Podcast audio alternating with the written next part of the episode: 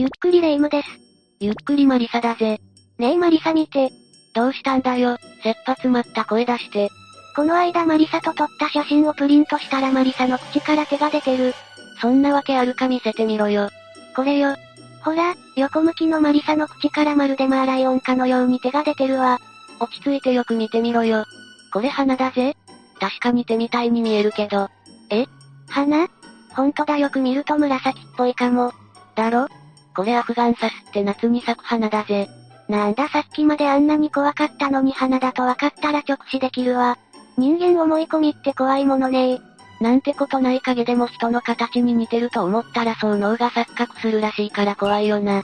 じゃあ世にある心霊写真とかも脳の錯覚なのかしら錯覚もあや合成もあるけど、もちろん中には本当に不可思議なものもあるぜ。本当に不可思議ってマジモノってことそうだなそれに心霊以外にだって怖い写真なんてのはたくさんある。お化け以上に怖いものなんてあるのあるぜあるぜ、なんせよく一番怖いのは生身の人間なんて言わねえか何その闇深発言。よしじゃあ今日は意味がわかると怖い写真を紹介しようと思うぜ。うん聞かせて聞かせて。せっかくだから意味がわかると怖い写真を7つランキング形式で紹介していくぜ。よろしく頼むわ。第7位は、森で熊の写真を撮ったらだ。この写真を見てくれ。うーん。確かに森の中ね。写真中央部分に注目してくれ。何かいるだろほんとだ木の幹かと思いきや、もしかしてこれが熊そうなんだよ。ばったり森で熊と遭遇しちまったんだ。ひえー、森で熊と遭遇なんて恐ろしい。でも写真を撮る余裕はあったのね。めったにない経験だし、つい撮ってしまうかもしれないよな。確かにめったにない経験だけど、これが衝撃写真。この写真を撮った人は、この直後この熊に襲われて亡くなってしまったんだ。え、まだこの写真だと熊から距離ありそうだし、写真を撮らずに逃げれば助かったんじゃいや、微妙だぜ。熊の走る速度は時速60キロと言われているんだ。あのウサインボルト選手が時速44.46キロだから、どれだけ速いかわかるだろほんとね、全速力で逃げても無理かも。でも万一熊と出くわしたらどう対処するのがいいのやっぱり死んだふり死んだふりは絶対にしちゃダメだ。熊は死体だって構わず食べるから無意味だぜ。この写真のような状況なら熊から目を離さずに、にらめっこしながらズリズリと後ずさりだ。そうなの絶対目だけは合わせてはダメだと思ってたわ。熊をずっと睨みつけていたら熊が逃げたというケースも多いんだぜ。じゃあもう目前まで熊が迫ってたらどうすればいいの目前にいたら鼻を思い切り蹴るんだ熊の急所は鼻だぜ。ええそんな思い切った行動取れるかしらめちゃぶち切れられそうで怖いわ。何もできないと思ったら頭を隠して丸くなれ。ひ丸腰。運が良ければ襲われないかもしれない。ピエンだわ。熊は早朝や夕方に活発に行動すると言われているから、山に行くなら昼だ。わかったわ。気をつける。第6位は、テレビ番組で紹介された心霊写真だ。テレビで紹介されるなんてよっぽど怖い写真っぽいわね。まずは写真を見てくれるかちょっぴり怖そうなお兄さんたちが仲良さそうに写ってるだろうんうん思い出の一枚って感じ。だけど真ん中のお兄さんと右端のお兄さんの間の足元に注目してくれ。なんか苦しんでいるような顔が見える。だろこの写真は心霊写真霊はどこだというコーナーで紹介されたんだ。随分軽い感じね。大丈夫番組に出ていた霊能力者が、この場所で事故死した女性の強い未練が映り込んでるとコメントしたんだ。やだ怖い。だけどな、この心霊写真全くのやらせなんだよ。しかもこの3人組の男性の写真も無許可で使われていたんだ。そんなことある3人組のお兄さんの中の1人が合成です。ただ使われてた爆笑、とすぐにツイートした。他の2人も、俺、無断でテレビに映っているんですかなどと動揺した様子をツイートした。スタッフさんとかスタッフさんの友達ならわかるわよ。それでもやらせは良くないけど、全く無関係の人の画像をテレビで放送するとかありえなくない2017年の放送だから BPO とかも厳しくなってたはずなんだけどな。さらにそれだけじゃないぜ。この幽霊も自分だと名乗り出た女性がいるんだよ。幽霊が名乗り出たの幽霊なんかじゃなく元気に学校に通う女子高生だぜ。女子高生は元画像も載せた上でこの世に強い未練を残して死んだ設定らしいけど、この霊元気に高校に通ってますとツイートしている。いやいやいや、ありえないわ。勝手に死んだことにされるなんて深い極まりないじゃない。どうしてこんな最低最悪の捏造が起きたのよネットでもこのことは話題になり大炎上したんだ。テレビの闇怖い、などとヤバすぎるやらせ具合に、みんな震え上がったんだ。そりゃそうよさすがにやっちゃいけないラインを超えてるわよ。こんなやらせが発覚してテレビ局はどんな対応をしたのテレビ局はこのやらせについて、お答えすることはない。回答は控えさせていただくとコメントしている。ええ否定しないってことは事実ってことでしょなのに謝らないのなんでこんなお粗末な事件が起きたのか意味がわからないよな。本人たちが気づかないとでも思ったんだろうかでも秒でバレたわよね。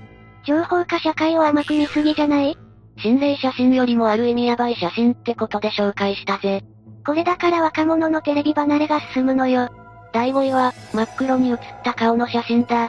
これは事故物件住みます芸人の松原谷志さんの身に起きた事件だ。怖い間取りの著書で有名になった人よねそうだそんな谷志さんだけど、友人たちと撮った写真で、谷志さんだけ顔が真っ黒に写ってしまったことがあるんだよ。真っ黒い顔って怖いわね。でも光の加減じゃなくて不安に思った谷志さんは住職に写真を見せてみたらしいんだ。すると、5年後全てをなくしますと意味深なことを言われたらしいぜ。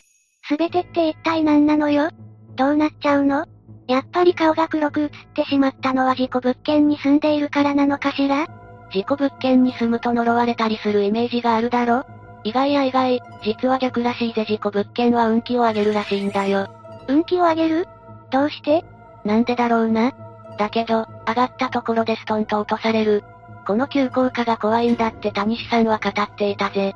うーん。でもやっぱり事故物件はなんていうか良くない影響がありそうな気がするわ。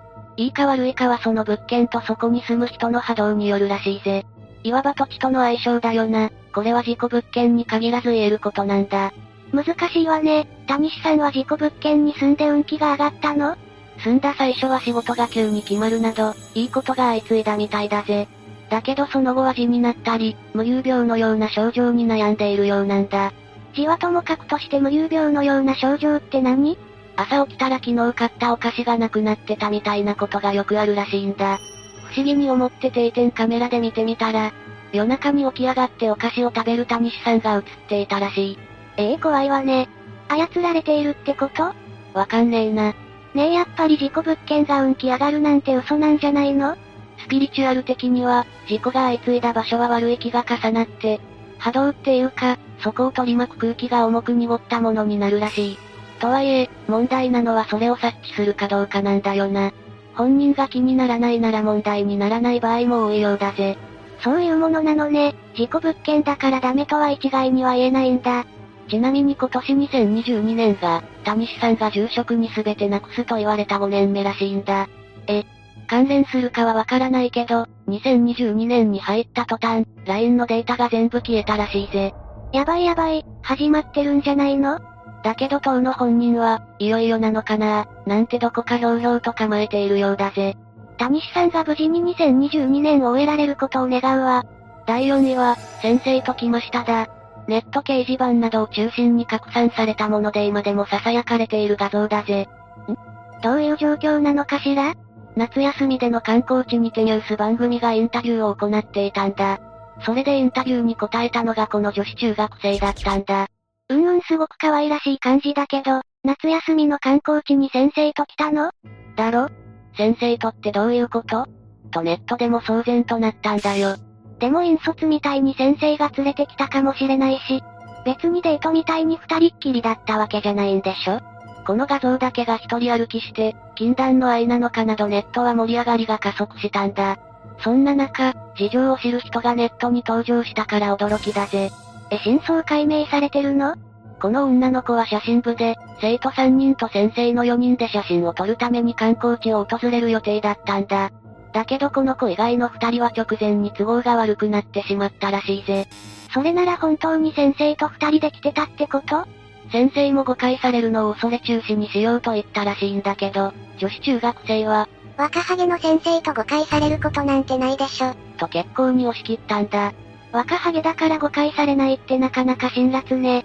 そんな中、たまたまインタビューされてしまい全国ネットに載ってしまった。ネットでもざわざわしたんだから、当の本人たちを知ってる学校関係者はもっとざわついただろうな。その後、学校でも問題になり、先生は夏休み中に転勤を余儀なくされてしまったんだ。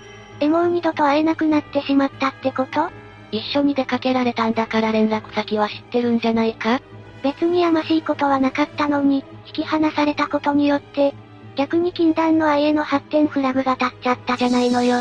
その後、この女子中学生と先生の再会があったかどうかはわからないけど、インタビューを受けたことで運命が変わったのは間違いないな。この女子中学生の眩しい笑顔が切なく感じるわ。この先生と来ましたの画像は、あの超有名なチャリで来たと、並べて語られるほどの有名画像なんだ。この女の子が予定を強行したことを悔やんでいないかが気になるわ。第3位は、写真に写り込むかつて同じ部屋に住んでいた行方不明の女性だ。なんか文学的に怖いんですけど、 2013年にカールソンさんが自宅で撮った写真なんだ。一見普通の写真だけど、よく見ると壁あたりにウェーブヘアが印象的な女性がいるだろでかっこんな大胆な心霊写真初めて見たわよ。もはやカールソンさんよりも目立っているよな。このなんとも存在感ある女性なんだけど、その正体を知るとゾクッとするぜ。正体までわかってるの写真に写り込んでしまった女性は、2001年頃同じ部屋に住んでいたとされる女性にそっくりなんだ。その女性は行方不明になったまま見つかっていないままなんだよ。もし、映り込んだ女性がその行方不明者だとすると、やっぱり亡くなってしまっているのかしらそのパターンも考えられるし、早く見つけてというメッセージかもしれないよな。いずれにしても何か強烈なメッセージを伝えたそうなことは間違いないぜ。写真を見る限りちらっと映り込んでしまったのレベルじゃないものね。こういう写真が撮れてしまった場合、どうするのがいいの旅先で撮れた写真とかなら写真をお寺で燃やしてもらったりもできるけど、自分が住んでる家だからな。写真だけを供養してもダメそうだよな。かといって家は燃やせないでしょそれは放火になるからな。やっぱりすぐにできる方法は塩で清める方法だぜ。どうやって清めたらいいの気になる場所に盛り塩をしたり、玄関周りに塩をまくのも有効だ。それでもまだ気になる場合はお金はかかるけど、霊媒師とかに払ってもらうと安心だな。安心には変えられないものね。第2位は、自分の部屋の屋根裏を撮ってみただ。これは外国の掲示板に投稿されていた写真なんだ。眼光鋭いおじさんが写っているけど、これが何かなのまさかこのおじさんが幽霊ってことはないわよねこんなにくっきり幽霊が映ったらすごいけど、ある意味その方がマシだったかもしれないぜ。え、待って、どういうことなの実はこのおじさんは投稿者の女友達の家の屋根裏に住み着いていたらしいんだ。住んでたってでもたまにそういう話聞くわよね。韓国で流行ったパラサイトって映画もそんな感じじゃなかったパラサイトは家政婦と偽って侵入してるからちょっと違うぜ。この家主はまだこの部屋に住んで1ヶ月ぐらいだったんだ。だけどいつも屋根裏からごとごと音がするから変だと思っていたらしいぜ。ってことは家主が住み始めた時からすでにこのおじさんは屋根裏にいたのそういうことになるな。何がごとごと音を立ててるのか気になり、はしごを使って登ってスマホで写真を撮ってみたらこの写真が撮れたんだよ。ひー見た瞬間家を飛び出るわ。でもこの写真を見ると屋根裏にも服とか置いてたのよねいや、これおっさんの服じゃねええじゃあ布団っぽいのもおじさんの私物もうガチで住み込んでるじゃないのよ。なんせ住んでる歴は家主よりも長いからな。想像を上回るパラサイトっぷりで笑った。海外は家賃が高すぎて払えないって人も多く、稀にこうやって屋根裏にパラサイトされることがあるらしいぜ。治安悪ー、トイレとかはどうするの家主が出かけてる時に使ってるんじゃないかシャワーとかも。おっさんと家主は同じシャンプーの香り、なんてな。いや、もうほんと怖すぎて震えるわ。写真を見ておっさんがいることに気づいた家主はすぐに警察に通報して、おっさんは即逮捕となって事件解決したそうだ。事件解決は良かったけど、ちょっと気持ち悪くてもうその家住めないかも。確かにな。その家主の女性はどうしたんだろうな。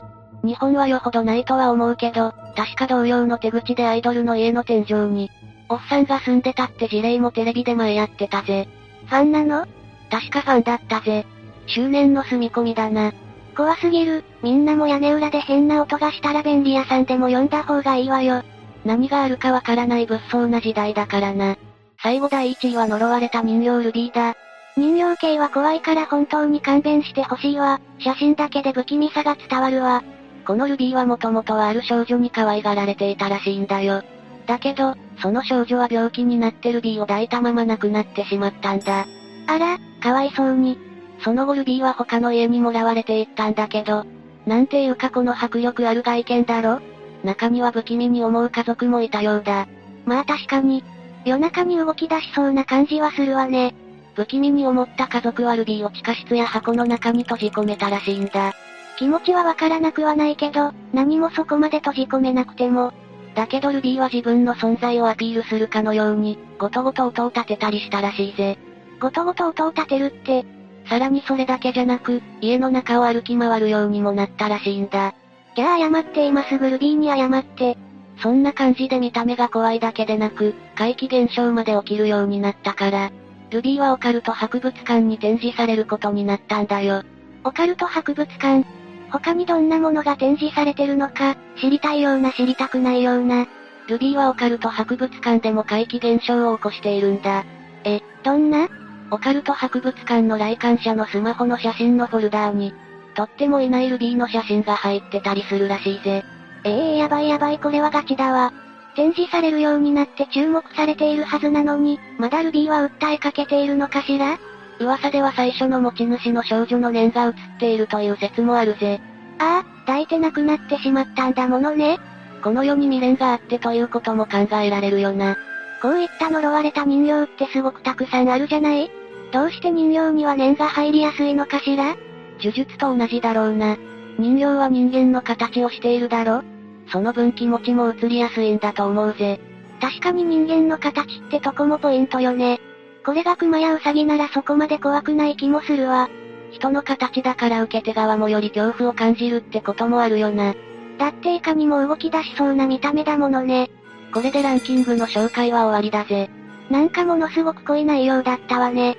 世の中には恐ろしい写真がたくさんあるだろ怖いのは心霊写真だけじゃないってことが分かったわ。こういった意味がわかると怖い写真ってのはまだまだあるぜ。え、まだ他にもあるの人の数だけ不気味な写真はあると言ってもいい。もっと他にも聞きたいわ。また今度特集するから楽しみにしててくれよな。わかったわ。ね、マリサ。この写真も変じゃないん私がさっきあげたアイスの写真じゃん。なんか見本と違う気がするの。不良品かしら。本当に変化確かめたいから、新しいアイスを出してもらってもいい見比べるわ。お前単にアイスもう一個食いたいだけじゃないの聞く。欲深い奴は許さん。食べ物の恨みは怖いぞ。ごめんなさい。今回の話はここまでだぜ。最後までご視聴ありがとうございました。